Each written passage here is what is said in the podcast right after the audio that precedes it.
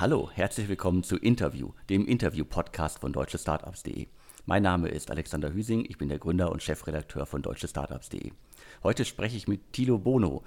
Äh, Tilo ist der Gründer und äh, Geschäftsführer, Chef von äh, Piabo, einer Berliner Kommunikations-PR-Agentur.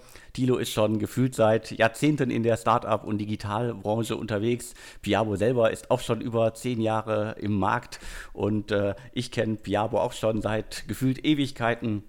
Wir arbeiten äh, schon lange zusammen. Äh, ich habe das Team wachsen sehen. Ich glaube, ihr seid über 50 Leute mittlerweile. Und äh, wir wollen heute einmal über Krisen in Zeiten von Corona sprechen, aber auch über Krisen im Allgemeinen und alles, was man sonst so im kurz und knapp über Startups und PR wissen muss. Hallo Alexander. Hallo Tilo. Wir sind hier gerade in der gefühlt schlimmsten Krise, die die Start-up-Szene in den letzten äh, zehn Jahren mitgemacht hat. Und ähm, ja, äh, Krisen-PR ist jetzt auf jeden Fall ein Riesenthema. Wie geht man denn als Unternehmen am besten mit so einer Krise um? Also zuerst mal muss man natürlich sich sehr klar darüber sein, was diese Krise eigentlich für einen selber ausmacht. Gehöre ich eigentlich zu den Krisengewinnern oder zu den Krisenverlierern? Wie positioniere ich mich dort ähm, im Markt auch? Was von der Krise betrifft mich als Unternehmen eigentlich wirklich? Und da gibt es ja viele Zielgruppen, die da zu bedenken sind. Allen voran natürlich auch erstmal die eigenen Mitarbeiter, das eigene Team. Viele machen ja den Fehler, dass sie dann den Kopf in den Sand stecken und dann erstmal nur sich durch ihre Excel-Sheets wühlen und äh, die verlorenen Umsätze vielleicht zählen, sondern man muss sich ja erstmal darüber im Klaren sein, wer eigentlich überhaupt dort betroffen sind und was es mit mir als Unternehmen macht. Das heißt, eine saubere und klare Analyse steht da natürlich ganz klar am Anfang. Und zum Beispiel, wenn wir ähm, das Thema Mitarbeiter uns anschauen, ist natürlich auch die interne Kommunikation nicht äh, zu vernachlässigen. Die Kollegen machen sich Sorgen um ihren Arbeitsplatz. Die Kollegen fragen sich, werde ich jetzt rausgeschmissen? Machen wir Kurzarbeit? Was heißt das für mein konkretes ähm, Department? Insofern das ist erstmal ganz entscheidend. Und wenn man sich das anschaut, wie generell in der PR, was eigentlich die Zielgruppen sind, die man mit guter Kommunikation auch erreichen kann, eben die Mitarbeiter und auch natürlich potenziellen Mitarbeiter, weil gerade in einer Krise zeigt sich ja auch, was eigentlich die ganzen Werte, Mission, Vision, Values eines Unternehmens auch wert sind in, wenn die Sonne scheint und alles in Ordnung ist, ist es ja immer leicht, über solche Dinge zu sprechen und die Werte hochzuhalten und die Purpose-Debatte ähm, anzustoßen und nach dem großen Why äh, zu fragen. Aber gerade in der Krise zeigt sich ja, was wirklich dort dahinter steckt oder ob das wirklich buchstäblich nur PR war oder ist. Und insofern ist das sozusagen hier entscheidend. Und neben den Mitarbeitern geht es natürlich auch um Lieferanten. Die fragen sich ja auch, zahlen die denn meine Rechnungen noch? Ist unsere Partnerschaft, die wir haben, von Substanz oder äh, gibt es dort Veränderungen? Die Kunden sind verunsichert, fragen sich, ähm, wird das Produkt noch weiter geliefert? Ähm, haben die vielleicht Probleme mit Zulieferern oder sind dort andere äh, Themen, die dort auftauchen? Vielleicht gibt es auch eine Krise, die den Kunden beeinflusst, der auf einmal vielleicht weniger Mittel hat, um Produkte zu kaufen, die das Startup anführt.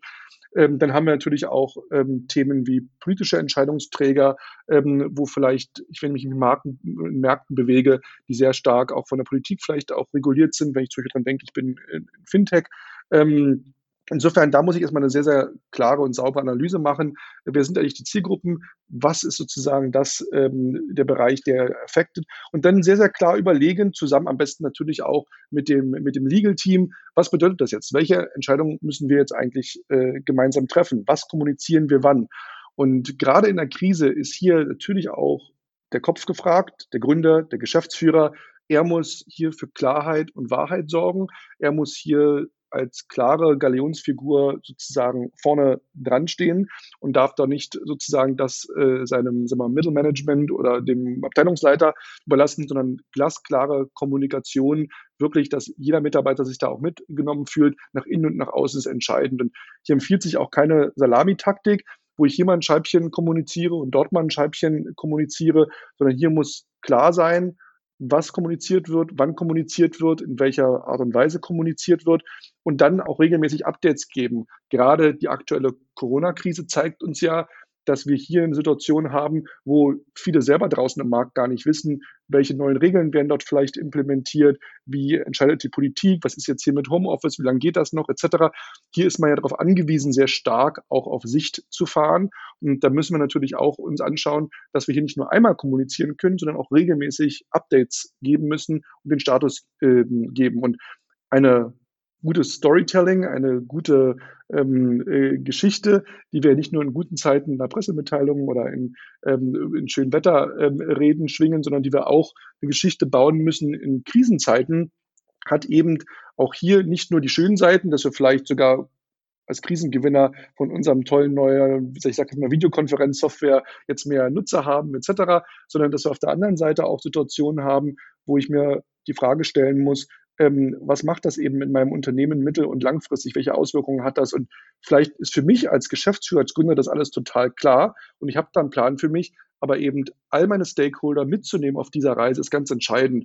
Und da kann ich auch nicht nur über die positiven Seiten äh, sprechen, sondern ich muss eben auch die negativen Seiten sehen. Und ich finde, da gibt es einige gute Beispiele im Markt, zum Beispiel, sag mal, ein Get Your Guide, ja, ist ein schönes Beispiel hier auch aus Berlin, die natürlich ganz klar unter der aktuellen Krise leiden, die aber sehr, sehr offen, sehr, sehr klar auch darüber sprechen, wie der Markt aussieht, wie sie jetzt damit der Situation umgehen, intern sehr stark kommunizieren, aber auch nach außen. Insofern, da gibt es sicherlich auch gute Beispiele, an denen man sich ähm, ein Beispiel nehmen kann, buchstäblich wenn ich mir angucke, was äh, so nach den Schulschließungen in Berlin beziehungsweise in ganz Deutschland und nach dem Lockdown, Shutdown bei mir im Postfach angekommen ist, dann war das zunächst mal in den ersten Tagen, ersten zwei Wochen so gut wie gar nichts. Dann drehte sich alles darum, äh, wie mache ich eigentlich äh, das Thema Homeoffice, wie stemme ich das? Also da hat, glaube ich, äh, jeder schon äh, genug Tipps und Tricks und sonst was äh, gelesen. Aber es gibt immer noch auch bei dem Segment äh, spannende Aspekte, vor allen Dingen, wenn man Unternehmen hat, die dann sagen, wie mache ich das denn auch langfristig dann weiter, wenn die Krise mal vorbei sein sollte. Was, was, du hast gerade schon ein gutes Beispiel genannt. Also äh, Get Your Guide hat das sehr offensiv gemacht. Was ich auch als Positivbeispiel bei Krisen-PR nennen kann, ist Urlaubsguru aus Holzwickede bei äh, Dortmund. Die haben sowohl verkündet, dass sie halt Kurzarbeit machen. Das äh, haben ja die wenigsten Startups nach außen getragen. Und sie haben jetzt auch gerade verkündet, dass sie halt äh, einen Kredit bewilligt bekommen haben. Der ist aber halt leider auch mit dem Abbau Entlassungen äh, verbunden. Und äh, da gibt es halt sehr, sehr wenige Startups, Grown-ups, die wirklich aktiv kommunizieren, dass sie halt äh, ja, äh, so schwere Themen wie Kurzarbeit oder halt Entlassungen oder den Abbau von Arbeitsplätzen angeben. Das will wahrscheinlich niemand über sich selber lesen, oder? Die Frage ist ja, wo keine Informationen sind, entstehen Gerüchte. Und wenn gerade in den Beispielen, die wir jetzt beide genannt haben, im Travel-Bereich, wo sich jeder vorstellen kann, wie es da gerade aussieht, dort sozusagen nicht zu kommunizieren und das dann vielleicht dem Wettbewerber zu überlassen oder unzufriedenen Mitarbeitern, die sich nicht gut informiert fühlen und dann sozusagen keine Hoheit über die Kommunikation zu haben, das ist natürlich dann doppelt schwierig. Und ich sag mal, ähm, dieser eben Spruch, wo keine Informationen sind, entstehen Gerüchte, ist ja ganz entscheidend. Und hier gelten ja die genau die Regeln, die ja auch sonst in der PR, in der Kommunikation gelten, dass ich lieber selber Kontrolle über meine Geschichte habe, lieber selber erzähle, was meine Herausforderung ist, aber wie ich mit der auch umgehe und hier sozusagen auch ähm, dann hoffentlich gestärkt aus so einer Krisensituation herausgehe. Ähm, das ist ganz entscheidend. Und aktuell hat ja jeder auch Verständnis dafür. Also wer jetzt die aktuelle Situation nicht nutzt, ähm, wo ja überall jeden Tag über Kurzarbeit geschrieben wird, etc., das, da muss man sich ja auch aktuell auch nicht ähm, dafür schämen. Ja? Und ähm, viel, viel wichtiger ist einfach eine klare Strategie zu haben. Und wenn wir reden ja hier sozusagen auch viel über Startups, da spielen natürlich auch die Investoren eine ganz entscheidende Rolle. Und man sieht natürlich jetzt auch, ähm, wer sozusagen dort äh, mit seinen Investoren und in der Investor Relations gut kommuniziert, sich gut aufstellt, auch in dem Markt ganz klar kommuniziert, ist da gerade jetzt eine, eine, eine Funding-Round, äh, ähm, wie gehe ich da auch mit den Investoren um, wie geht der Investor aber auch mit mir um, sozusagen nützt die Situation aus oder ist er eher jemand, der supportet. Also ich glaube, so eine Krise ist auch eine große Chance für alle Beteiligten, jetzt auch zu zeigen, für was man steht, und wie man positioniert ist. Ob man unterstützt, ob man Teil der Community ist, ob man sozusagen ähm, dort auch ähm, in solchen Krisensituationen eng beieinander steht und sich unterstützt oder ob man sozusagen eher ein Schönwetterkapitän ist.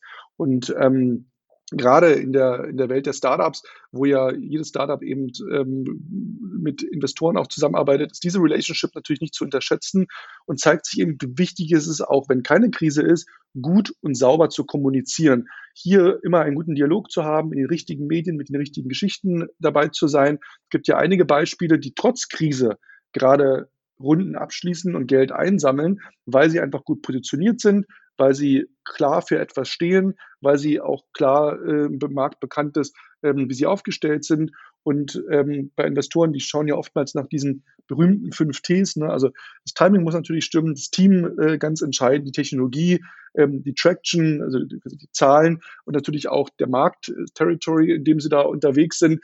Und das sind so immer so, so Faustregeln und Formeln, an denen man sich in der Kommunikation natürlich sehr, sehr gut auch ähm, entlanghangeln kann.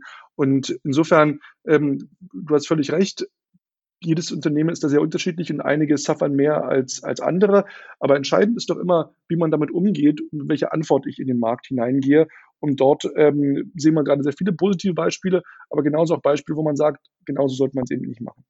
Du hast es angesprochen, also es gibt äh, durchaus äh, Unternehmen, die von der jetzigen Krisensituation profitieren. Sagen wir jetzt mal einfach einige Software-Startups und so weiter. Äh, trotzdem ist natürlich jetzt auch schwierig, wenn dann äh, alle Startups auf einmal bei mir ankommen und in meinem Postfach äh, die E-Mail kommt, ja, äh, uns, uns geht es jetzt trotz der Krise gut. Das kann irgendwie in den ersten Wochen eine Geschichte sein, dann vielleicht später nicht. Ich hatte diese Woche eine spannende Geschichte, Travel Startup äh, Animode. Bei denen ist die Geschichte, ja, der Umsatz ist zuerst um 80 Prozent runtergebrochen. Äh, jetzt liegt er aber nur noch bei minus 40 Prozent und wir sind zuversichtlich, dass wir minus 20 Prozent schaffen. Das kann dann auch eine Geschichte in der Krise sein. Und äh, ich spanne jetzt mal den Bogen noch zu anderen Krisen. Also ein Startup äh, ist ja oftmals in einer Krise. Also ich glaube, du hast selber schon mal in einem Interview mit T3N in einem Podcast gesagt, so es, es gab und gibt Fälle in der Startup-Szene, da ist der Mitgründer gestorben. Das ist natürlich irgendwie eine extreme Krise, die muss man auch überwinden, aber muss man auch kommunizieren. Dann gibt es natürlich auch, gerade in der jetzigen Situation, gibt es äh, geplatzte äh, Investmentrunden das liest man als Gründer auch nicht äh, so gerne. Oder halt der schlimmste Fall ist eine Insolvenz. Und ich plaudere jetzt mal so ein bisschen aus dem Nähkästchen. Also Insolvenz, wenn sie öffentlich ist, kann man sie halt nachgucken. Und dann gibt es trotzdem immer Gründer, die sagen so, oh, kannst du bitte nicht darüber berichten, das ist doch irgendwie nicht gut für uns und so weiter. Und die geplatzte Finanzierungsrunde ist doch auch nicht gut für uns. Und da kann ich immer nur sagen so, das ist öffentlich, äh, in dem Fall bei einer Insolvenz ist das öffentlich einsehbar. Äh, da kann ich darüber berichten. Eine Finanzierungsrunde, die geplatzt ist, äh, das erzählen häufig ja auch genug Leute in der Branche. Wenn ich da genug gute Quellen habe, dann berichte ich natürlich drüber. Und ich kann immer nur sagen, dass es aufgrund solcher Berichterstattung ja sogar auch äh, Investments im Nachgang gab, äh, wo Investoren gesagt haben, hey, ich habe das gelesen, dass das und das bei euch schiefgelaufen ist, äh, ich äh, kann mir trotzdem vorstellen, bei euch zu investieren. Und ich glaube, viele Gründer, viele gerade junge Gründer unterschätzen halt, dass auch negative PR irgendwie gute PR für sie sein kann. Absolut. Das ist steht außer Frage und das sehen wir ja tagtäglich, wenn wir kommunizieren, wo wir die Rückmeldung haben von den Unternehmern, die sagen, Mensch, da hat sich der neue Kooperationspartner gemeldet oder hier jemand, den wir schon lange auf dem Radar haben, den wir schon lange mal heiraten wollten, hat jetzt dieses große Porträt äh, gelesen, hat sich jetzt doch nochmal ähm, gemeldet oder eben ähm, Investoren, die auf uns zugekommen sind. Deswegen kommuniziert man ja auch, wenn man A, Hoheit über seine eigene Geschichte haben möchte und natürlich auch seine eigene Sicht der Dinge auch darstellen möchte, aber weil man natürlich auch eine Reaktion haben möchte. Das hat ja alles keinen Wert, wenn letztendlich im Markt keine Reaktion dort äh, kommt. deswegen muss man sich ja so genau überlegen, in welchen Kanälen kommuniziere ich? Was ist eigentlich ähm, das richtige Medium für mich? Sind es eher die Fachmedien? Sind es ist die Wirtschaftspresse? Ist es die Tech-Startup-Presse? Also genau deswegen baut man ja eine saubere Kommunikationsstrategie letztendlich auf und Du hattest gerade schon angedeutet, was sind eigentlich ähm, gute Geschichten, was macht eigentlich eine Geschichte aus? Die 573. Geschichte übrigens, uns gibt's jetzt noch in der Corona-Zeit, ist es sicherlich nicht. Und da muss man den Gründern auch mal sagen, per se ein Startup zu haben, ist halt noch keine Geschichte. Ja, das passiert halt jeden Tag, dass jemand ein Startup gründet.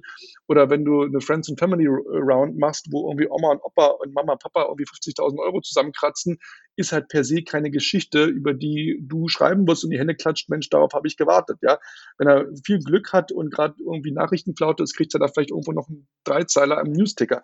Also da muss man sich eben auch fragen, ähm, welche Geschichte möchte ich erzählen, wie erzähle ich sie? Und am Ende, am Ende des Tages das Ganze mache ich ja auch eben, um Vertrauen aufzubauen. Also gerade ein schönes Beispiel sind da ja auch immer die, die Fintech-Companies, ja. Also kein Mensch braucht ja erstmal ein neues Bankkonto. Ja, alle haben irgendwie bei der Deutschen Bank oder der Commerzbank, bei den klassischen Banken, die es seit 100 Jahren gibt, denen man irgendwie auch vertraut, die jetzt vielleicht nicht so cool und fancy sind, aber haben ein Konto. Ja, auf der anderen Seite haben wir die ganzen neuen. Wir haben die N26, die Monsos, die Revoluts. Ähm, etc., wo man einfach sagen muss, ähm, die müssen sich ihr Vertrauen erstmal gewinnen und aufbauen. Und genau dazwischen da sozusagen liegt ja der Gap und letztendlich ist ja Vertrauen auch letztendlich eine, ähm, eine, eine Währung ähm, auf Interaktion. Ja? Also wenn ich sozusagen ähm, letztendlich dir nicht vertraue, dann würdest du sagen, ähm, würde ich mit dir nicht arbeiten, weil ich sage, der, der Alexander hält sich da nicht irgendwie an, an, an das, die Dinge, die man besprochen hat. Umgekehrt würdest du sagen, ähm, wenn du mir nicht vertraust, ne, wenn der Tilo mit mir mit Geschichte kommt, da, das ist ja eh alles halbgar, da mache ich da nichts. Ja? Also insofern, ähm, da muss man ja ganz klar sehen, ähm, Vertrauen aufzubauen und äh, zu etablieren, ist ja eine ganz, ganz ähm, entscheidende äh, Thematik. Und insofern, da muss man sagen, dass das oftmals natürlich ein Schwachpunkt auch ist, ja, dass das nicht ähm, erkannt wird. A, was ist überhaupt eine Geschichte und was macht es eigentlich spannend und wie arbeitet da sozusagen auch ein äh, Journalist auch? Ähm, das ist ja immer ganz interessant, dass man teilweise den Meldungen auch liest, was sozusagen äh, Gründerdenkende Story ist, ja, wo du sagst, naja, ist vielleicht sogar ganz spannend, aber irgendwie, das kann ich in drei Monaten schreiben, da ist auch jetzt irgendwo keine wirkliche Urgency. So richtig relevant für meine Zielgruppe als Journalist ist es auch nicht. Und so richtig unterscheidet sich das von den ganzen anderen Themen, äh, die man so macht, auch nicht. Weil im Endeffekt muss man ja auch verstehen, dass du als Journalist ja im Endeffekt erstmal nicht dem Startup verpflichtet bist, sondern ja deinen Lesern. Ja, und es muss für die äh, spannend sein und interessant sein. Und da gehören einfach bestimmte Grundregeln dazu und bestimmte ich sag mal, auch Emotionalisierungen und ähm, spannende Aspekte, ähm, die man dann auch natürlich im Rahmen eines Storytellings da auch äh, sauber und gut verarbeiten muss. Und da kann man nicht ähm, äh, same, same, but different Approach fahren. Ich glaube, das große Problem ist, äh, dass, du hast es auch schon angesprochen, dass äh, viele Gründer, die ein Startup äh, gerade gestartet haben, gerade gegründet haben, dass die außer der Geschichte, wir sind jetzt neu, eigentlich keine Geschichte zu erzählen haben für sie selber ist es natürlich ein mega emotionales Erlebnis, ne? Das ist klar, ne? Und die sind ja auch super stolz, wenn sie da ein bisschen Geld zusammengesammelt haben, ganz am Anfang. Aber ja, es ist halt einfach nicht, ähm, wenn man sieht, was sonst so an News kommt. Und du siehst dich ja selber wahrscheinlich, wie viele hunderte E-Mails du bekommst, wenn du für ein internationales Tech-Medium mal an TechCrunch oder so denkst, ja, die bekommen gefühlt 700, 800, 900.000 E-Mails am Tag mit Pitches. Dann muss man sich aber fragen, wie kann ich da einfach auch ausstehen? Genau, das schaffen schon mal halt die, die allerwenigsten. Äh, das fängt ja schon bei der Betreffzeile an. Dann heißt es irgendwie Pressemitteilung, neue Start-up, äh, Start-up-Vorstellung. Ich habe da schon äh, diverse Listen mal zu gemacht, was so alles in meinem Postfach kommt und dementsprechend, das, das macht halt für keinen Sinn. Also das animiert mich nicht hinzugucken. Und ich glaube, das gilt ja für alle Journalisten im Lande. Also wir sitzen hier ja nicht rum und warten, dass jetzt endlich irgendwie eine E-Mail mit einem neuen Startup in mein Postfach kommt. Aber das Denken, das ist aber das Interessante, das Denken, also du, das, das ja, deswegen reden wir ja auch sozusagen, um beide Seiten sozusagen auch so ein bisschen zu beleuchten, ähm, dass sozusagen das teilweise die Geisteshaltung ist, mit dem so ein Unternehmer auch dann zu uns kommt, der dann zu uns kommt und sagt, naja, also die müssen ja ihre Zeitung auch voll kriegen, ne? Und die müssen ja jeden Tag irgendwie zehn Artikel schreiben wo ich sage, ja, aber die warten nicht auf euch, ja. Also das ist halt einfach so. Und, und diese handwerklichen Fehler, die du gerade auch angesprochen hast, ne, also wenn, wenn du so viele hunderte Pitches jeden Tag bekommst, man hat einfach auch nicht die Zeit, dann in jede einzelne E-Mail reinzuklicken. Und wenn du dann nicht schon auch in der Betreffzeile in der Lage bist, sozusagen das Headline-mäßig so zu formulieren, dass es dich irgendwo äh, catcht, also diese alte Mann beißt Hund ähm, äh, Geschichte, ähm, dann ist das einfach auch schwierig und dann kann ich diese Erwartungshaltung ähm, eben auch gar nicht haben. Und das ist ja bei Amazon ist es ja zum Beispiel so, ähm, dass wenn da jemand mit einer neuen Idee kommt oder ein neues Projekt angehen will, die müssen intern zuerst eine Pressemitteilung schreiben, weil der Jeff Bezos sagt, ähm, wenn du nicht in der Lage bist, das genauso strukturiert aufzubauen, ähm, eben A, eine catchy Headline, um mir das irgendwo zu verkaufen, dann genau diese berühmten W-Fragen. Ne? Wer tut was, was geschieht, wann passiert's, wo, warum, wie, wozu. Das sind ja alles diese, diese ganz klassischen äh, W-Fragen. Ähm, das finde ich eine spannende Taktik, dass die da intern so auch teilweise Projekte verifizieren. Wenn du nicht in der Lage bist, das so sauber zu gliedern und dort quasi Pressemitteilungsstyle-mäßig dein Projekt verkaufen kannst, dann wird da auch nicht investiert. Die, die, Pressemitteilung, ist das denn eigentlich noch das äh, Vehikel, das am wichtigsten ist, um seine Nachricht an den Mann zu bringen? Also absolut klares Nein. Ja, also glasklar. Also das ist auch ein großer kultureller Unterschied. Du weißt ja, dass wir sehr, sehr viele Unternehmen aus dem Silicon Valley, generell aus Amerika auch betreuen. Da passiert das vielleicht zweimal, vielleicht zwei, dreimal im Jahr, wenn es da wirklich ein Major Announcement äh, gibt. Aber dieses Thema so Pressemitteilung, dass er gefragt wird, oh, was sind jetzt die nächste Pressemitteilung und ist jetzt in dem Preis drei Pressemitteilungen oder vier Pressemitteilungen enthalten, ist ein sehr, sehr deutsches ähm, Phänomen, dass man da immer so von einer Pressemitteilung zur nächsten hetzt, anstatt sich erstmal darüber Gedanken zu machen, was ist eigentlich meine Storyline? Was möchte ich eigentlich erzählen? Und ist das spannend? Und entspricht es ähm, ähm, entsprechend einer, einer guten Story? Und im zweiten Schritt dann zu überlegen, und wo möchte ich denn jetzt mit dieser Geschichte eigentlich hin? Was ist eigentlich meine Zielgruppe? Was sind die Medien, die solche Themen ähm, covern? Also das eine Thema ist ja, was du zu Recht ansprichst, ist die Pressemitteilung überhaupt noch notwendig? Also meine mal sauber seine Geschichte aufzuschreiben, ob man das dann Pressemitteilung nennt oder nicht, ist ja die eine Seite. Aber dann die zweite Frage, die ja auch schon äh, genauso falsch ist, ist ja dann immer auch nach dem Motto, ja, und wie viele Journalisten sind in eurem Verteiler? Als ob die Anzahl der Journalisten im Verteiler ähm, also quasi dieser Spray-and-Pray-Ansatz, irgendeine Relevanz oder eine Aussage über den Erfolg einer Story hätte. Ja? Also die, diese Fehler und diese falsche Denke, wie PR funktioniert und wie Journalisten auch arbeiten, die setzt sich sozusagen ja auch über ähm, diese Annahme, ich muss jetzt zu jedem Scheiß irgendwie eine Pressemitteilung veröffentlichen, ja hinfort. Und es gibt gerade jetzt aktuell zeigt sich ja auch ähm, in, in, so Krisenzeiten ähm, auch immer, wenn man jetzt auch mal genauer überlegt, was ist eigentlich sozusagen der Wert, der auch geschaffen wird, was eigentlich Kommunikation alles leisten kann, wo gute, eine gute Storyline wirklich auf allen Kanälen funktioniert, wo ich sage, ähm, wie bereite ich eigentlich so eine Geschichte auf für meine Business-Community auf LinkedIn? Wie sieht sowas eigentlich in 140 Zeichen ähm, verdichtet auf äh, Twitter aus? Ähm, welche Podcast gibt es? Wo kann ich ähm, letztendlich auch vielleicht mit einem White Paper ähm, ähm, meine, meine, meine, meine Produkte erklären und das sozusagen ähm, online äh, spannend vermarkten, ähm, darüber auch dann äh, Lead Generation sozusagen machen. Welche anderen Content-Formen, Video, Infografiken etc. gibt es? Also das Beispiel nur mal, nur mal zwei Beispiele auch konkret rauszugreifen.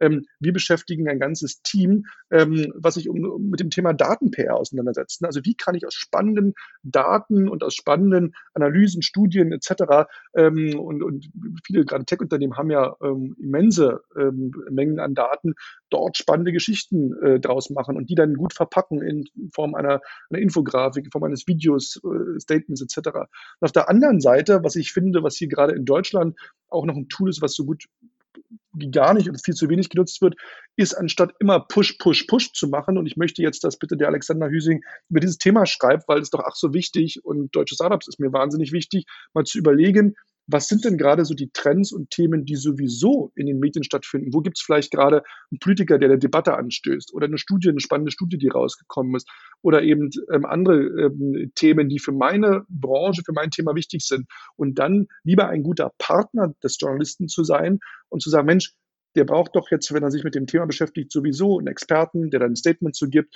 oder eben mal ein paar Zahlen, Daten, Fakten oder eine Studie oder eben ein Statement oder, oder eine Infografik etc. Und das sozusagen ähm, im Rahmen eines, eines News-Jacking sozusagen ähm, anzubieten und mit der Nachrichtenkurve zu gehen, anstatt sozusagen zu versuchen, immer sich selber sozusagen mit seinen Themen dort reinzudrücken ähm, und sozusagen da nicht partnerschaftlich auch mit dem Journalisten zu arbeiten ich glaube, gerade am Anfang ist es ja wichtig, dass man überhaupt mal erst Kontakte aufbaut. Und das sehe ich halt auch jeden Tag in meinem Postfach. Also da sind wir wieder bei dem Fall, äh, Gründer, die etwas Neues gestartet haben, schreiben dann halt wild irgendwo durch die Gegend, äh, verwechseln dann irgendwie in der Ansprache noch die diversen Start-up-Medien, die es da gibt und äh, Redakteure Oftmals, was ich noch viel schlimmer finde, ist, äh, machen sich aber äh, einige Gründer dann, äh, in, in vielen Fällen machen es Gründer ja am Anfang selber. Also sind, sind ja auch für mich, ist es immer noch am charmantesten, wenn der Gründer in der Anfangszeit sein Startup mir persönlich vorstellt. Das finde ich einfach sehr charmant und die allermeisten machen das ja auch Absolut. so. Aber es gibt halt leider irgendwie so viele äh, Gründer, Gründerinnen da draußen, die es halt komplett falsch machen, indem sie halt irgendwie, sehr geehrte Damen und Herren, äh, wir sind das und das Startup, hier ist die Pressemitteilung, die Sie bitte veröffentlichen sollen. Oder wie können wir ihr, unsere Geschichte bei euch platzieren? Also platzieren ist auch schon mal so ein furchtbares Wort.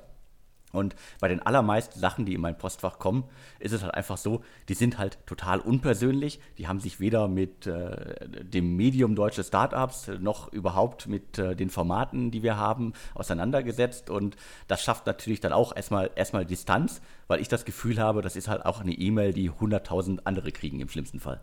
Das, da bist du dann Opfer des Spray and Pray. Ne? Sozusagen, irgendjemand wird es schon machen. Was übrigens ja auch immer ein interessanter Denkfehler ist. Ne? In dem Moment, wo ich eine Pressemitteilung an so viele hunderte Journalisten rausschicke, hat sie ja eben auch jeder. Und da ist ja jede Form von Exklusivität ähm, und sozusagen einer, einer besonderen Partnerschaft irgendwo auch weg. Und das macht ja vielleicht für den anderen viel mehr Sinn, sich erstmal zu überlegen, welches Medium ist mir denn wirklich wichtig? Was lesen denn meine Kunden oder wenn ich auf Investorensuche bin, dann eben Investoren oder wie auch immer denn meine, meine Stakeholder sind, die ich gerade besonders anspreche.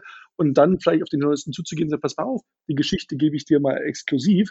Und ähm, dafür habe ich dann einen schönen, tollen Artikel, genau in dem Medium, wo ich es auch wirklich brauche. Aber die Denke ist natürlich immer auch hier wieder die falsche Annahme, dass viel auch viel hilft. Ne? Also teilweise heißt es dann, ja, wir kommen jetzt hier von Agentur A und da hatten wir irgendwie, keine Ahnung, 20 Veröffentlichungen und wir kommen jetzt zu euch, weil wir irgendwie das verdoppeln wollen und, und 40 oder 50 haben. Wo ich mal sage, naja, gibt denn das der Markt überhaupt her? Ne? Also das ist immer die Frage, ist denn das reine Zählen von Veröffentlichungen überhaupt der richtige Weg? Oder sollte man als Beispiel nur mal nicht zum Beispiel sich eher den Share of Voice angucken? Wie viel wird dann über diesen Markt insgesamt überhaupt berichtet? Natürlich wächst dieser Markt sicherlich auch, aber zu sagen, wie viel wird über meine Wettbewerber berichtet und überhaupt erstmal zu analysieren, wo, wo bin ich gerade in dem Kuchen? Vielleicht ist das ja sogar schon sehr gut, was ich aktuell habe. Ähm, aber das ist sozusagen ganz interessant, wie da auch natürlich Erfolg bewertet wird. Und was du zum Thema Beziehungsaufbau gesagt hast, da kann ich immer nur sagen, ähm, meine, meine Devise ist da immer, baut Beziehungen auf und keine One-Night-Stands. Ähm, das ist sozusagen ganz, ganz entscheidend, ähm, dieses äh, Mal sozusagen einmal sozusagen hier was äh, zu versuchen und dann nie wieder im Kontakt zu sein, auch da nicht wirklich ähm, eine Beziehung aufzubauen im Sinne von, dass man sich regelmäßig auch austauscht, dass man auch mal einen Blick hinter die Kulissen bietet, etc., sondern immer nur sozusagen diese One-Shots. Deswegen zum Beispiel haben wir auch die Philosophie, dass wir keine Projektarbeit annehmen. Wir haben ja ganz viele Anfragen jeden Tag wo Gründer kommen und sagen, oh, könnt ihr mal schnell diese Pressemitteilung versenden oder könnt ihr uns helfen, wir haben jetzt gerade eine Funding-Runde bekommen, dass da alle drüber schreiben. Und dann sagen wir ganz bewusst, nein, das machen wir nicht, dafür sind wir nicht, äh, treten wir nicht an. Wir auch arbeiten auch mit unseren äh, Kunden nur langfristig zusammen und auf einer kontinuierlichen Basis. Wir bauen ähm, eine Geschichte auf. Natürlich kann das ein Aufhänger sein, so eine Zusammenarbeit dann auch äh, zu starten. Aber diese One-Shots, ja, da passiert nämlich genau sowas dann, dass man einfach dann versucht, irgendwie einen Monat dann zu rödeln und weiß, ich muss da jetzt schnell was hinbekommen, weil der Kunde ist dann schon wieder vielleicht irgendwo einen Monat später schon wieder weg. Also das kann es einfach nicht sein.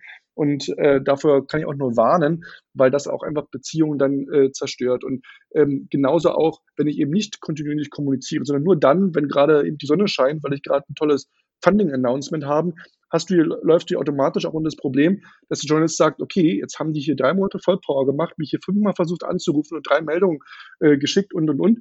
Und dann, dann kommst du sozusagen in so ein Death Valley, dann hörst du wieder monatelang gar nichts von denen und dann kommen sie auf einmal wieder irgendwie ein Jahr später wie Karl aus der Kiste. Das schafft ja kein Vertrauen. Und nochmal, gerade als Startup, wo ich sozusagen ja wirklich vielen Risiken rausgesetzt bin. Ja, funktioniert mein Geschäftsmodell? Bekomme ich genug Funding? Äh, finde ich die richtigen Leute? Wie lang sind meine Sales Cycles etc.? Da bin ich ja wirklich ganz stark darauf angewiesen, Vertrauen aufzubauen. Da muss ich mich ja jeden Tag fragen, wie kann ich das tun? Und das ist ja auch zum Beispiel, wenn ich jetzt irgendwo Sales mache, ja, als B2B-Company. Äh, Jeder weiß doch, dass es fünf, sechs, sieben Kontaktpunkte braucht, bis jemand eine Kaufentscheidung trifft. Und gerade wenn ich vielleicht an Corporate und Mittelständler verkaufe, dann ist es eben nicht damit getan, dass der Sales-Typ äh, irgendwie anruft, sondern es ist halt auch gut, wenn der das mal in der Zeitung, in seiner Fachzeitschrift gelesen hat, wenn er dann vielleicht den Gründer mal auf einem Event sprechen sehen, wenn er sozusagen den vielleicht mal in einem Podcast ähm, gehört hat oder, oder, oder. Also viele Kontaktpunkte schafft regelmäßig, kontinuierlich mit den richtigen Messages. Und da ähm, muss man auch sagen, kann ich immer nur jedem Gründer auch nochmal ans Herz legen, sich diese 4K-Regel ähm, äh, zu, zu Gemüte zu führen, nämlich klar, kredibel, konsistent und kontinuierlich zu kommunizieren. Also klar im Sinne von, mich auch zu unterscheiden, wer bin ich, was ist eigentlich mein Unique Communication Point und den wirklich auch konsistent immer wieder mantraartig auch zu kommunizieren, das auf eine kontinuierliche Art und Weise und eben eine möglichst hohe Glaubwürdigkeit und Reputation im Markt auch ähm, mir zu erschaffen. Und wir alle kennen da tolle Beispiele. Und ähm, Alex, ist ja auch bei dir so, an bestimmte Gründer schaffen es, einfach immer wieder bei dir auf dem Radar zu sein, wenn du an bestimmte Themen denkst, ja, wenn du so an Artificial Intelligence denkst, oder wer ist jemand, an den du denkst, äh, wenn es darum geht, eine Company gerettet zu haben. Du hast ja gerade mit Finn äh, Hensel ein Interview gemacht, ne? dann denkst du automatisch an ihn. Wenn, wenn du an Thema PR denkst, äh, offensichtlich denkst du äh, an mich, sonst wäre ich heute nicht hier in deinem Podcast zu Gast. Also insofern, es gibt ja bestimmte Gründer und Unternehmerpersönlichkeiten und Investoren, die es einfach schaffen, bei den über den Journalisten Multiplikatoren auf dem Radar zu sein, wenn sie an bestimmte Märkte und Themen denken, dass sie dann auf dem Radar sind. Und da muss man sagen, das sind dann gute Beispiele. Wenn ich heute das eine Thema kommuniziere, morgen das andere, inkonsistent bin, mal viel mache, mal gar nicht, nicht klar in meinen Botschaften, meiner Positionierung bin, dann wird es auch nichts man muss ganz klar sagen, also äh, in, in Bezug auf PR und Startups und äh, Be Beziehungen zu deutschen Startups, da hatten wir wahrscheinlich irgendwie äh, tausende One-Night-Stands, weil im, im, Grunde ist es der, der Standardfall. Also das Startup ist neu, es kommuniziert, wir sind da. Dann gibt es vielleicht noch eine Investmentrunde, ja, die wird dann auch noch kommuniziert. Dann hört man wirklich manchmal, du hast es selber gesagt, manchmal jahrelang gar nichts von dem Unternehmen. Und dann klopfen die Gründer wieder an so nach dem Motto, du hast doch damals mal 2013 über uns berichtet, äh, wäre es nicht mal wieder an der Zeit, dass du was über uns machst? Ich so, ja klar, gerne. Was ist denn eure Story gerade? Was, was ist denn jetzt das Thema? Ja, keine Ahnung. Also das ist wirklich so der Standardfall, der wirklich sehr, sehr oft passiert. Und ich weiß natürlich, warum die wieder anklopfen. Also entweder sie stehen gerade vor einer neuen Investmentrunde und sie wollen halt noch ein bisschen irgendwie äh, positive PR über ihr Unternehmen haben, damit die Investoren im Lande sehen, noch so, ja, guck mal, äh, die sind ja so interessant, dass äh, darüber berichtet wird. Absolut. Oder aber, und ich glaube, das vergessen halt viele, äh, weil es gibt ja durchaus Gründer, die, denen reicht das mit, wir sind da und wir machen danach nichts mehr. Die vergessen dann aber auch häufig, dass PR oder Berichterstattung über ein Unternehmen halt auch im HR-Segment unglaublich wichtig ist. Weil man selber will ja der Oma, der, der Mutti nochmal zeigen, so, hier, jetzt arbeite ich für das und das Unternehmen und schau mal, da hat sogar hier das Medium darüber berichtet, das machen die und so weiter das ist, da hast du 100% recht. Und da muss man sagen, das ist natürlich oftmals auch leider auch von, von Investoren getrieben. Da gibt es auch kulturell massive Unterschiede. Ja? Also ich bin ja selber in über zehn äh, Venture Capital Fonds auf der ganzen Welt investiert und sehe da auch viele kulturelle Unterschiede. Da muss man einfach sagen, wenn du nach Amerika guckst, ja, und so ein, so ein sagen wir, Ben Horowitz zum Beispiel, ja, der sagt halt als Investor, als jemand, der sich eigentlich mit Kapital beschäftigt, ganz klar, a company without a story is a company without a strategy. Und dann kann man sich ja fragen, warum macht jetzt hier so ein Investor PR für PR? Ja, ähm, weil er natürlich erkennt, ja, das hilft bei HR, wie du völlig richtig sagst, also Employer Branding, äh, Kooperationspartner, weitere Investoren zu finden, neue Kunden, Sales Cycles kurz zu halten. Und am Ende des Tages ist ja dann auch mal die Frage ähm, dann für so einen Investor ja auch der Bewertung. Ne? Und na klar, die Gründer müssen ihre Zahlen äh, im Griff haben und ihre Company, ihr Produkt, ja. Aber am Ende des Tages die Formel, diese Zahlen sind auf der einen Seite, ja, Company muss natürlich gesund sein und Wachstum zeigen, aber es ist dann zum Großteil auch das Narrativ, was, was da ist, die Story, die erzählt wird. Und das zusammen bildet letztendlich dann natürlich auch diese, diese Valuation, weil, weißt du ja selber, viele haben eben noch keine großen Umsätze. Da geht es eher darum, Market Share, äh, Market Share zu gewinnen. Und wie oft wundern wir uns über, über Bewertungen. Aber ganz viel ist natürlich das Narrativ, die Story, die sozusagen dann auch ähm, ähm, erzählt wird. Und viele Tech-Gründer, also auch, auch ein, äh, Bill Gates hat ja mal diesen schönen Satz geprägt, geprägt, if I was down to my last dollar, I'd spend it on public relations. Ähm, ist natürlich auch so, dass so klassische Werbung, äh, also ich wegen Billboard irgendwo mache, irgendeine Anzeigentafel erzähle ich, einfach eben wiederum Vertrauensthema ist. Ne? Also jeder weiß ja, eine Fernsehwerbung ist halt bezahlt, das ist alles glossy und schön und Banner äh, werden von tollen Textern und Copywritern äh, geschrieben, aber äh, das Vertrauen entsteht natürlich ähm, woanders und insofern ist es ganz spannend, man muss sich da einfach immer auch dann vor Augen führen, ähm, was möchte ich als Company eigentlich sein? Ne? Also, und das ist ja das, worüber wir gerade ja auch sprechen, Kommunikation, Storytelling, ja. Also ich meine, das macht eben auch, wenn man das mal mit den klassischen Marken vergleicht, einen riesen Unterschied, ja. Bin ich einfach eine Flasche Wasser, die ich mir irgendwie bei meinem Supermarkt kaufe für 20 Cent oder gebe ich irgendwie drei Euro für eine Flasche Evian aus? Beides ist Wasser. Das eine ist aber eine Story, eine Marke, über Jahrzehnte aufgebaut, wo ich starke Assoziationen habe. Oder äh, schönes Beispiel mal Starbucks, ja. Ich meine, ich kann mir auch einen Filterkaffee am Kiosk holen für 60 Cent. Warum geben die Leute 5, 6 Euro bei Starbucks aus, ja? Also da, das ist natürlich alles sehr, sehr viel auch mit Brandbuilding, Packaging, ähm, Storytelling zu tun. Und diese Regeln, ähm, warum mache ich es, wie mache ich es, die äh, sozusagen gelten natürlich genauso auch ähm, für Startups und die können da entsprechend auch übersetzt und adaptiert werden. Und da sieht man ja, es gibt ja genug Beispiele, wo das toll funktioniert und wo das äh, wirklich dann auch dem Unternehmen hilft, dort in all ihren Bereichen dort sich äh, gut aufzustellen und erfolgreich zu sein. Und es gibt andere, ähm, die sozusagen Schwierigkeiten haben, die dann jammern über lange Sales-Cycles, die sagen, ich finde keine Leute und irgendwie die Investoren, irgendwie der kriegt so eine hohe Bewertung, ich nicht. Und der Grund, ähm, Alex, warum die natürlich bei dir dann auch solche Forderungen stellen, ist ja auch, weil die denken, wieso berichtet denn der immer über den oder über das Thema? Wieso machen doch auch hier spannende äh, Dinge? Und dann kriegst du dann halt solche Anrufe, die halt völlig unstrukturiert sind, wo keine wirkliche Idee oder Geschichte dahinter steht. Einfach aus so einer, kann ich mir zumindest vorstellen, auch Frustration heraus. Warum schreibt der eigentlich über uns nicht, als ob das sozusagen so ein Menschenrecht sei, ja? Ich glaube, das meinen aber viele. Äh, das erklärt dann auch so Anrufe oder E-Mails wie, ihr habt doch auch über unseren Wettbewerber berichtet, da könnt ihr doch auch jetzt über uns berichten also grundsätzlich macht die Logik ja Sinn zu sagen, und das empfehle ich natürlich auch immer, mal ein Research zu machen, wer schreibt denn über deinen Markt überhaupt? Also bei viele gerade sehr, sehr junge Startups ist es natürlich so, das ist ja klar, die können sich da jetzt keine, keine Riesenagentur leisten und, und, und da ist alles noch natürlich etwas handgestrickt in Kinderschulen, aber vieles kannst du ja auch selber machen. Und mal ein Research zu machen, mal eine Abfrage zu machen, welche Medien schreiben denn über meine Mitbewerber? Wie kommunizieren meine Mitarbeiter? Wie kann ich meine Message eben auch ähm, anders ähm, äh, verkaufen? Wie positioniere ich mich dort sozusagen in diesem, ähm, in diesem, in dieser, ähm, in dieser Storyline? Wie, ähm, das ist ja auch die, die Amazon-Logik, ne? Menschen, die das Buch gekauft hat, dem gefällt wahrscheinlich auch das äh, Buch. Und genauso ist es ja ähnlich bei Journalisten auch. Es gibt nur Journalisten, die sich mit ähm, bestimmten Themen beschäftigen. Und wenn ich weiß, wer beim Handelsblatt der Ansprechpartner für meine Geschichte ist und für die Industrie, dann habe ich da auf jeden Fall schon mal den richtigen Ansprechpartner. Jetzt ist natürlich die Frage, dann muss ich mir auch mal die Mühe machen zu lesen, über was schreibt denn der eigentlich so? Was sind denn die Stories, die er macht? Wie bereitet er sie auf? Macht er eher Interviews? Macht er eher Porträts? Macht er vielleicht ähm, eher so Marktübersicht, wo er sich so ganze Segmente anschaut? Oder schreibt er immer eher, wenn es irgendwas Neues gibt? Also, dass ich auch dann das richtige Format auch äh, versuche anzubieten und sagen, arbeitet der vielleicht viel mit Infografen? Dann sollten wir vielleicht mal ein paar Zahlen, Marktdaten zusammentragen.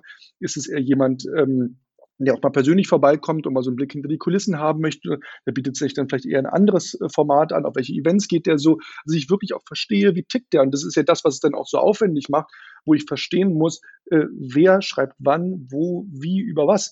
Ähm, und das sozusagen macht natürlich Arbeit, ja, klar, aber am Ende des Tages ist es das auch, äh, was sich dann bezahlt macht. Und ich muss eben verstehen, auch was meine Mitbewerber machen. Ich muss eine vernünftige Medienbeobachtung auch ähm, in place haben und muss dann eben auch, und das ist doch viel angenehmer, wenn jemand bei dir anruft, Alex, und sagt, Mensch, Alex, du hast letzte Woche ja über den geschrieben, da fühlst du dich ja persönlich erstmal gewertschätzt, weil er sagt, aha, der liest überhaupt erstmal, was ich schreibe und was ich mache, hat sich mit mir auseinandergesetzt. Das ist ja auch eine Frage der Wertschätzung. Ähm, und dann sagt, Übrigens, du hast uns vielleicht noch gar nicht auf dem Radar, aber wir machen übrigens das und das und das. Und übrigens, meine Investoren sind die und die und die.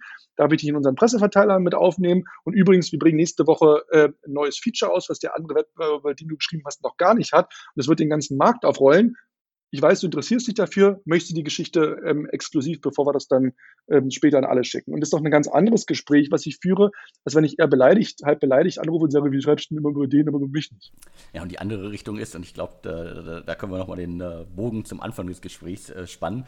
Also äh, es gibt ja auch durchaus Fälle, dass Medien etwas berichten, was man selber als Gründer gar nicht möchte, dass es zu dem Zeitpunkt berichtet wird. Also das können natürlich negative Sachen sein, aber das können natürlich auch positive Dinge sein, wie eine neue Finanzierungsrunde oder halt überhaupt bei, sagen wir, bei bekannteren Gründern, dass sie ein neues Projekt machen. Und da sind halt auch etliche Gründer im Markt und nicht nur irgendwie äh, Erstgründer, sondern auch viele bekannte Seriengründer drunter, die sich dann massiv beschweren, so, oh, warum hast du denn unsere Runde mit XY XYZ äh, verkündet. Das wollten wir exklusiv bei TechCrunch platzieren. Jetzt hast du uns die ganze Geschichte kaputt gemacht.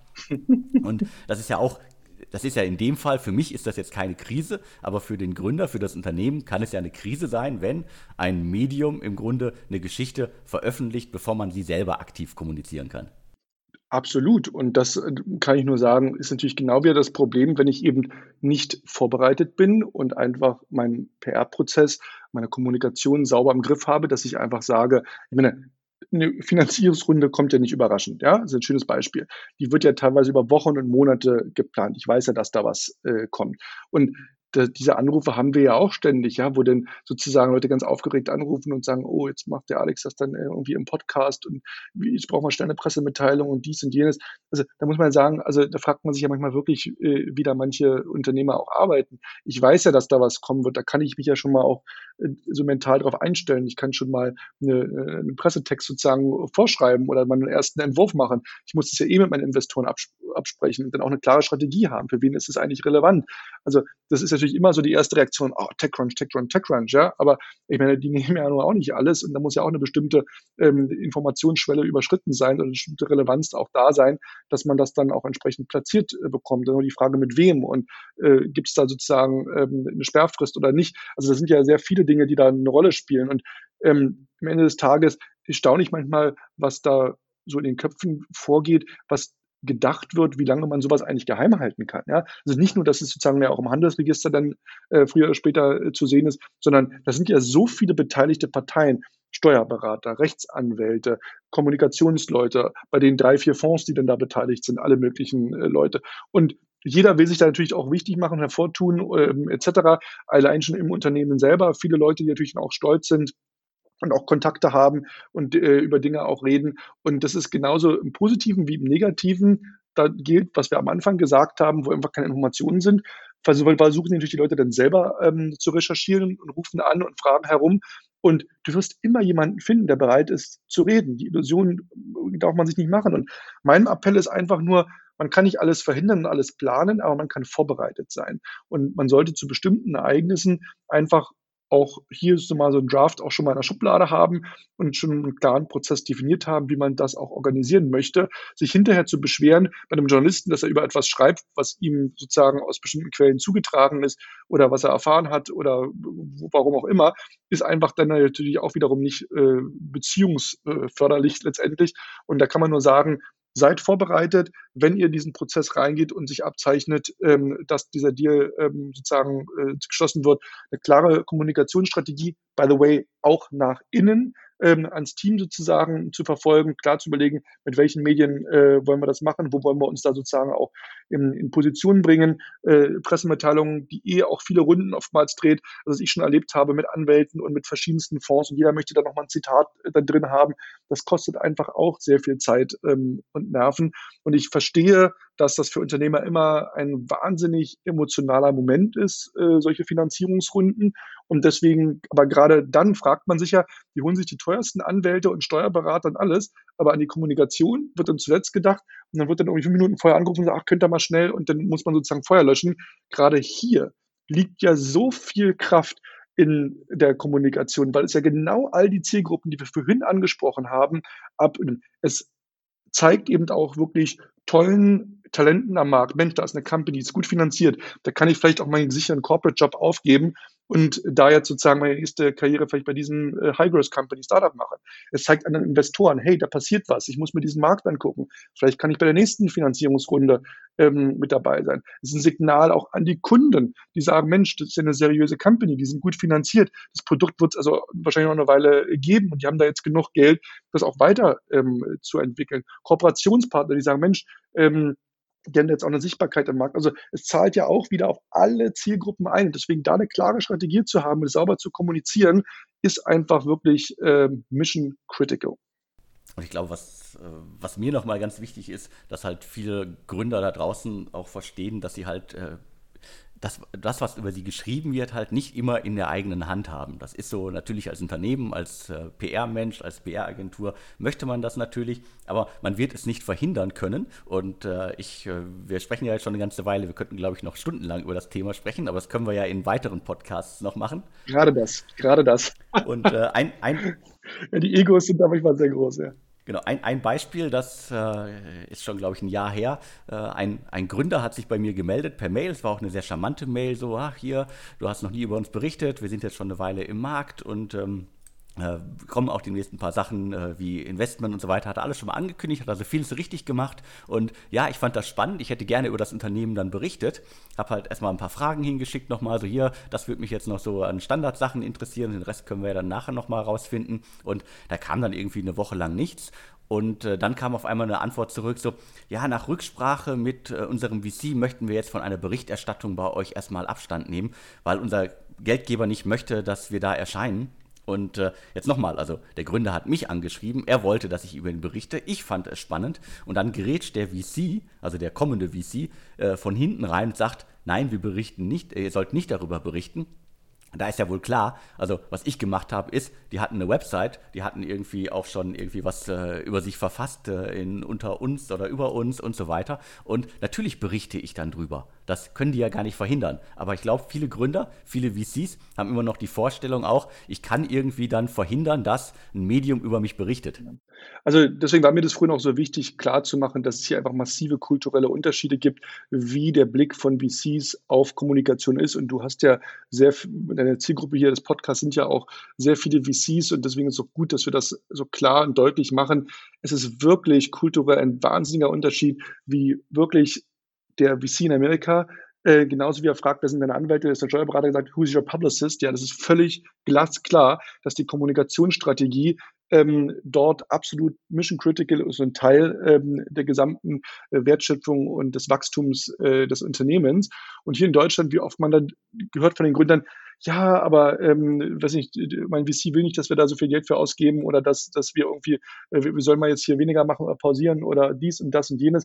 Das ist wirklich, also das haut den halt überall rein. Das haut den beim Thema HR rein, das haut den beim Thema Sales rein, das haut den beim Thema ähm, Vertrauensbildung, äh, wenn man dann plötzlich nichts mehr hört, äh, ja, ähm, rein. Und das ist wirklich erstaunlich, ähm, wie dort wirklich die deutschen VCs versus ähm, amerikanische dort dieses Thema Kommunikation unterschiedlich ähm, äh, betrachten und, und die Wertschätzung dafür auch unterschiedlich ist. Und das setzt sich auch bei den Gründern vor. Also wie oft ich Gespräche habe mit ähm, Gründern, die sagen, ach Tilo, weißt du, äh, wir sind nur eine langweilige B2B-Company, wir, wir verstehen schon, was ihr macht, ist ja auch alles cool, aber das ist nichts für uns. Ja, also ich meine, ganz ehrlich mal, würde ein Stripe, würde ein GitHub, würde ein Evernote, ein, weiß ich nicht, Silicon Valley Bank oder you name it, würde irgendjemand von diesen B2B-Companies auch nur ansatzweise denken, wir sind eine langweilige B2B-Company. Also das fängt ja schon auch im Mindset sozusagen an. Und das führt uns ja auch immer zu diesem Thema, wo die Gründer auch in Deutschland teilweise selber, ich erinnere mich da, weil du gerade dieses Beispiel brachtest, dass er nicht mehr wollte.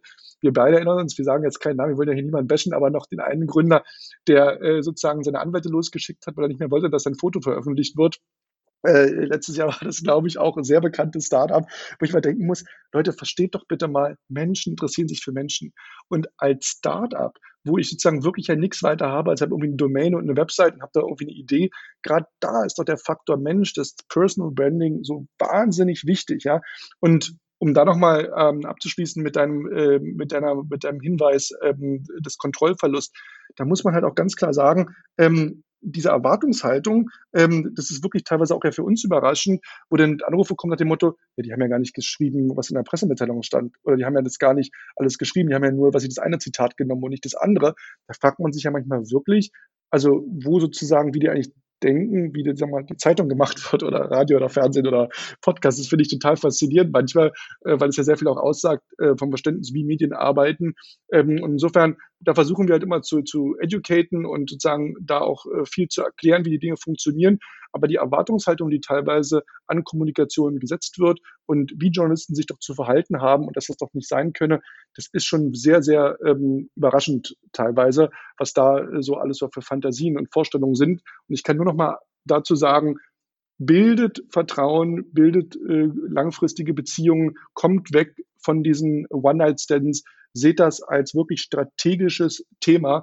Und da muss man auch mal sagen, da stinkt der Fisch auch vom Kopf.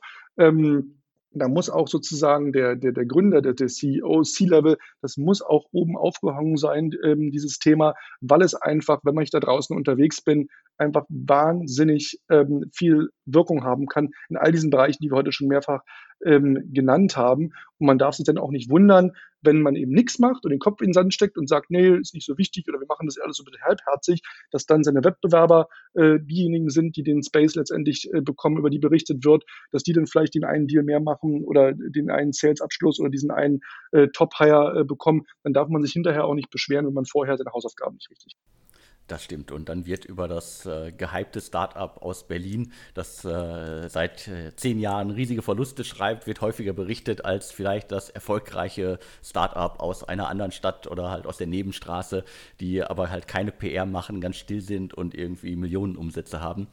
Ist ja, ist ja auch das alte Problem im Silicon Valley. Ne? Also wie oft gibt es diese Artikel und Gespräche, die sagen, ja, die, die berichten immer nur über die da, weiß ich nicht, aus San Francisco oder New York oder wo auch immer.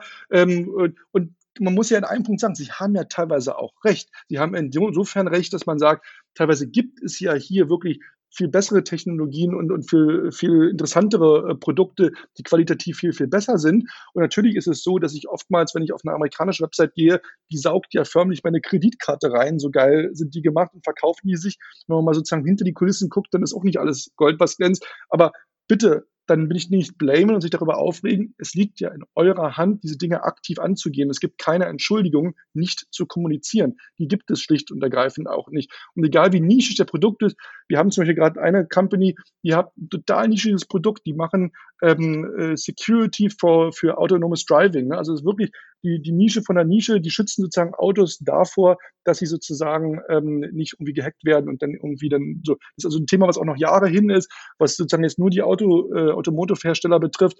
Aber auch die machen seit Jahren mit uns Kommunikation in die Fachpresse, die eben von der Automobilwirtschaft in dem Fall jetzt ähm, gelesen wird und die ganz gezielt dann auf den richtigen Events natürlich auch ähm, platziert werden als Speaker, die die in die Fach auch Podcast und, und ähm, auf LinkedIn sozusagen ähm, für, für Lead Generation gemacht wird. Da werden Case Studies gebaut, da werden White Papers äh, produziert.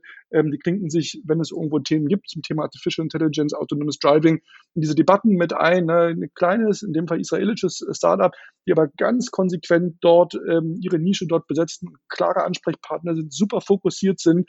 Und ähm, da kann ich nur jedem sagen, da kann ich viele Beispiele und Cases ähm, zeigen. Äh, es gibt keine Entschuldigung, man ist nicht klein genug oder spezialisiert, äh, zu spezialisiert. Äh, das gibt es nicht. Jeder hat eine spannende Geschichte zu erzählen, aber man muss sich auch die Mühe machen, sie zu entwickeln und sie zu bauen. Und da muss man eben auch dann sich mal hinsetzen und mal einen Workshop machen, mal die Dinge auch hinterfragen und meine Bitte auch wirklich selber auch mal Medien zu konsumieren und zu lesen, was da geschrieben wird und nicht mit Erwartungshaltungen und mit, mit Fantasien zu kommen, äh, wo man sagen muss, Leute, wenn ich da Alex anrufe, der zeigt mir einen Vogel, ja. Ja, ganz so schlimm ist es nicht. Aber wir haben jetzt, glaube ich, einmal einen ganz wilden Ritt durch die Welt der PR, durch die Welt der Startup-PR hingelegt. Falls gewünscht, äh, das ist jetzt der Aufruf an die Hörerinnen und Hörer da draußen, können wir das gerne nochmal vertiefen. PR ist ja ein Dauerbrenner. Wir haben jetzt so einen Rundumschlag gemacht. Vielleicht gibt es aber auch noch Themen, die euch da draußen besonders interessieren, äh, sei es jetzt irgendwie sowas wie Personal Branding, wie man es macht, oder auch Strukturen, Prozesse, Inhouse, Agentur und Budgets, dann schreibt uns einfach an podcast.deutsche-startups.de und äh, dann setzen äh, wir uns nochmal hin und äh, schauen an, was da gekommen ist. Und äh, vielleicht machen wir dann auch noch weitere PR-Interview-Folgen. Und gerne auch konkrete Cases, scheut euch da nicht. Ne? Also wenn ihr da was habt, wo ihr sagt, Mensch, irgendwie gurke ich da seit Ewigkeit mit diesem Thema rum, aber irgendwie kriege ich es nicht verkauft, keiner schreibt drüber. Ich bin mir sicher, Alex guckt da mal kritisch äh, hier im Podcast über eine Pressemitteilung rüber und wir können die gerne mal live hier sezieren. Äh, definitiv, das machen wir auf jeden Fall. Ja, vielen Dank, Thilo, für die Ausführung und äh, wir freuen uns auf äh, Zuschriften und äh, ansonsten hören wir uns an anderer Stelle wieder. Dann nochmal danke und äh, bis dann. Vielen Dank. Und tschüss.